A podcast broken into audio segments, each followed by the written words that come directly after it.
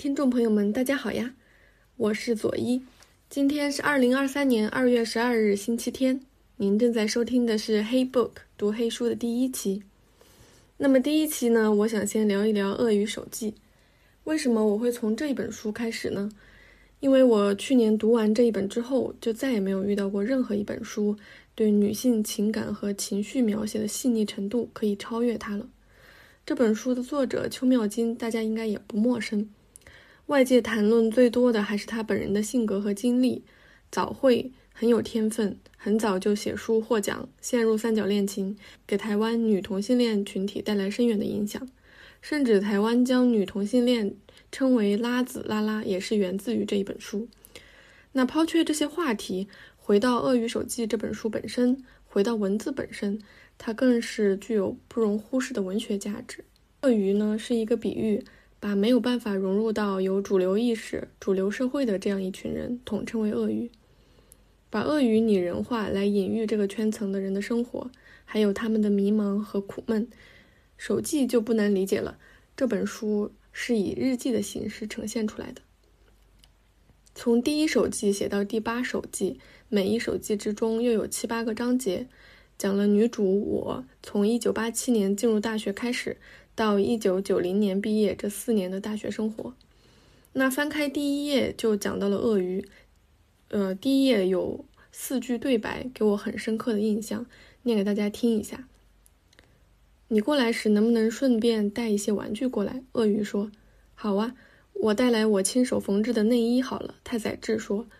我送给你全世界最华丽的画框，可以吗？三岛由纪夫说：“我把我早稻田的毕业证影印一百份，贴在你的厕所。”村上春树说：“那为什么要把鳄鱼、太宰治、三岛由纪夫和村上春树放在一起，形成这样的对白呢？相信大家对这些名字也非常熟悉，他们的文学作品有很鲜明的相似性。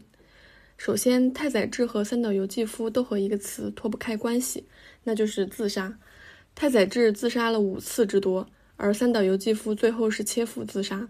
这两位作家都写出过日本近现代私小说的代表作，主角一般都经历颓废、叛逆、苦苦挣扎、求生、再生，最后又拒绝妥协，走向毁灭的过程。村上春树的《挪威的森林》那时候也才刚刚翻译到台湾去，尽管后来的村上春树非常不喜欢私小说。但是他的小说也充斥着边缘人物、死亡、绝望、无意义、虚幻等元素。为什么刚好是这三位作家在与鳄鱼对话呢？书里有写到，主角我非常喜欢看呻吟灵魂的各类书，举的例子是叔本华和克尔凯郭尔。前者是非理性哲学的奠基人，后者是现代存在主义哲学的创始人。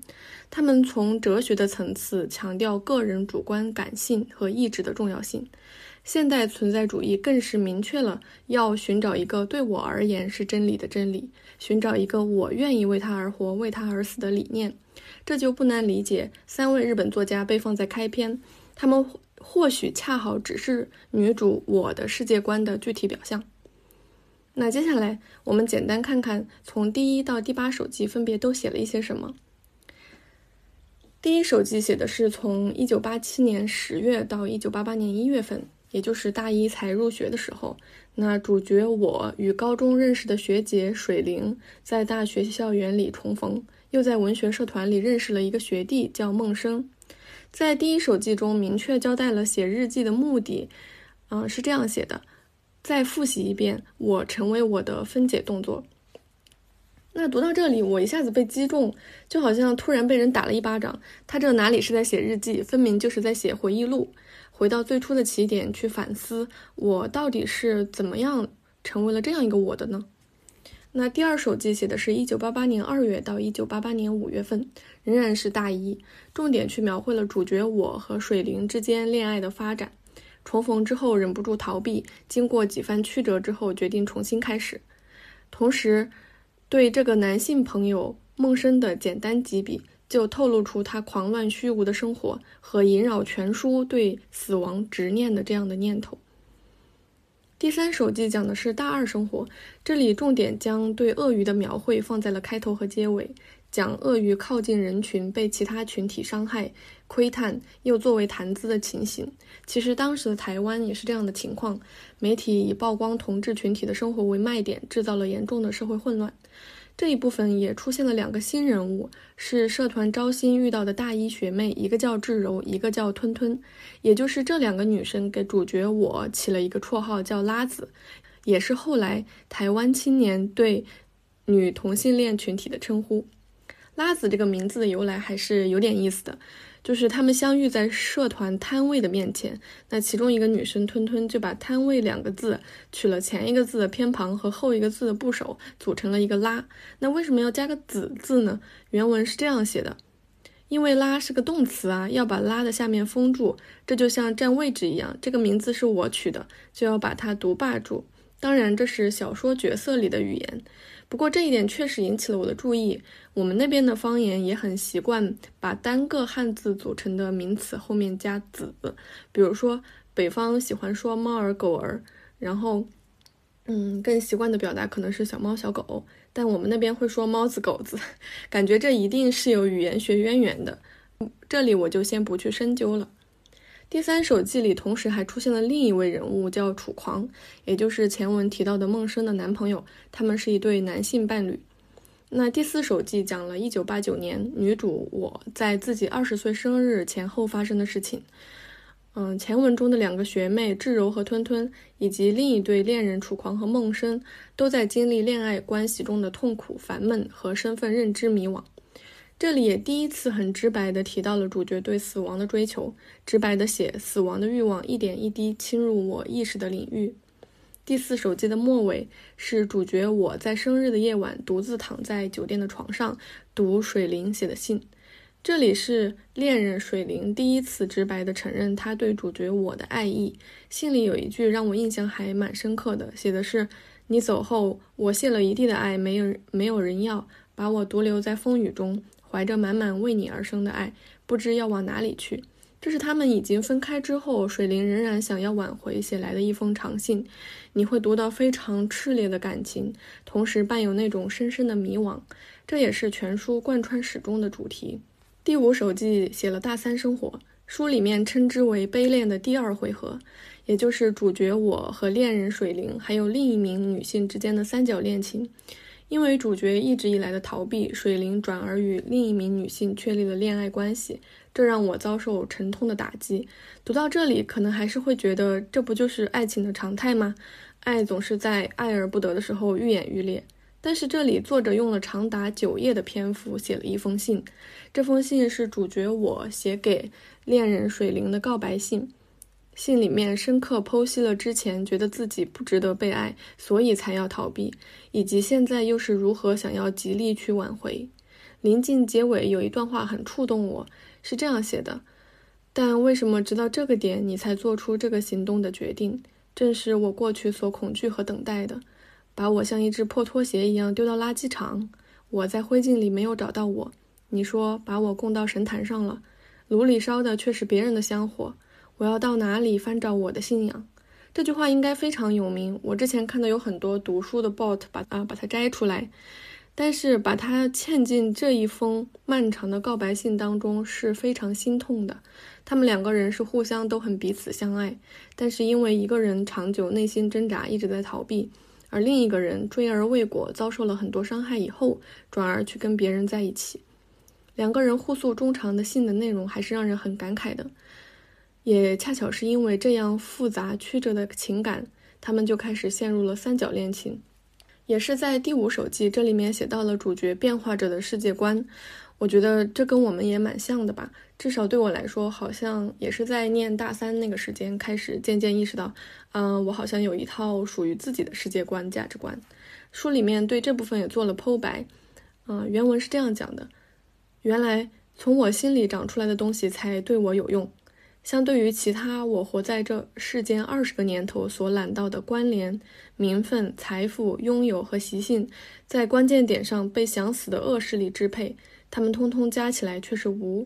这里可以看出来，主角我是具有高度自省、内省倾向的，拥有比较封闭的世界观，同时又很习惯去反思自己的内心情感到底具有怎样的意义。对自我的概念的追求是十分执着乃至偏执的。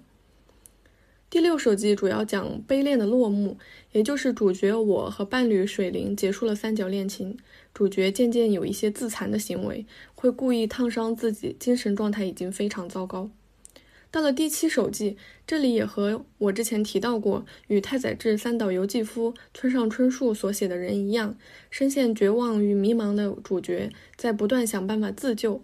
这里我简单将主角的自救归为三种途径：一是来自朋友梦生的悲观自由心态。当主角我问道：“你也觉得我该找个男人吗？”陌生的回答是。我什么也不相信，你们这些人真可笑，费那么大力气要让自己变好，什么才是好？你们都说我对自己没尽力才会糟成这样，可是你们哪里知道，我为挽救我的生命所做的努力是你们的一百倍。现在我才不做任何努力呢。这种自救无异于自戕，是非常悲观的放任自由。他想的就是能糟糕到什么地步就糟糕到什么地步，直到可以自我了断为止。二呢，就是来自学妹吞吞的回归正轨方法。当然，这个“正轨”二字应该打双引号。所谓变得正常，就是逼着自己改变，让自己努力去融入大众，去找男人，去体验异性之间的恋情。那三呢，就是随心随缘开展一一段新的恋情。那也正好就是，嗯，在这个时候，主角我遇到了一个叫小凡的女生。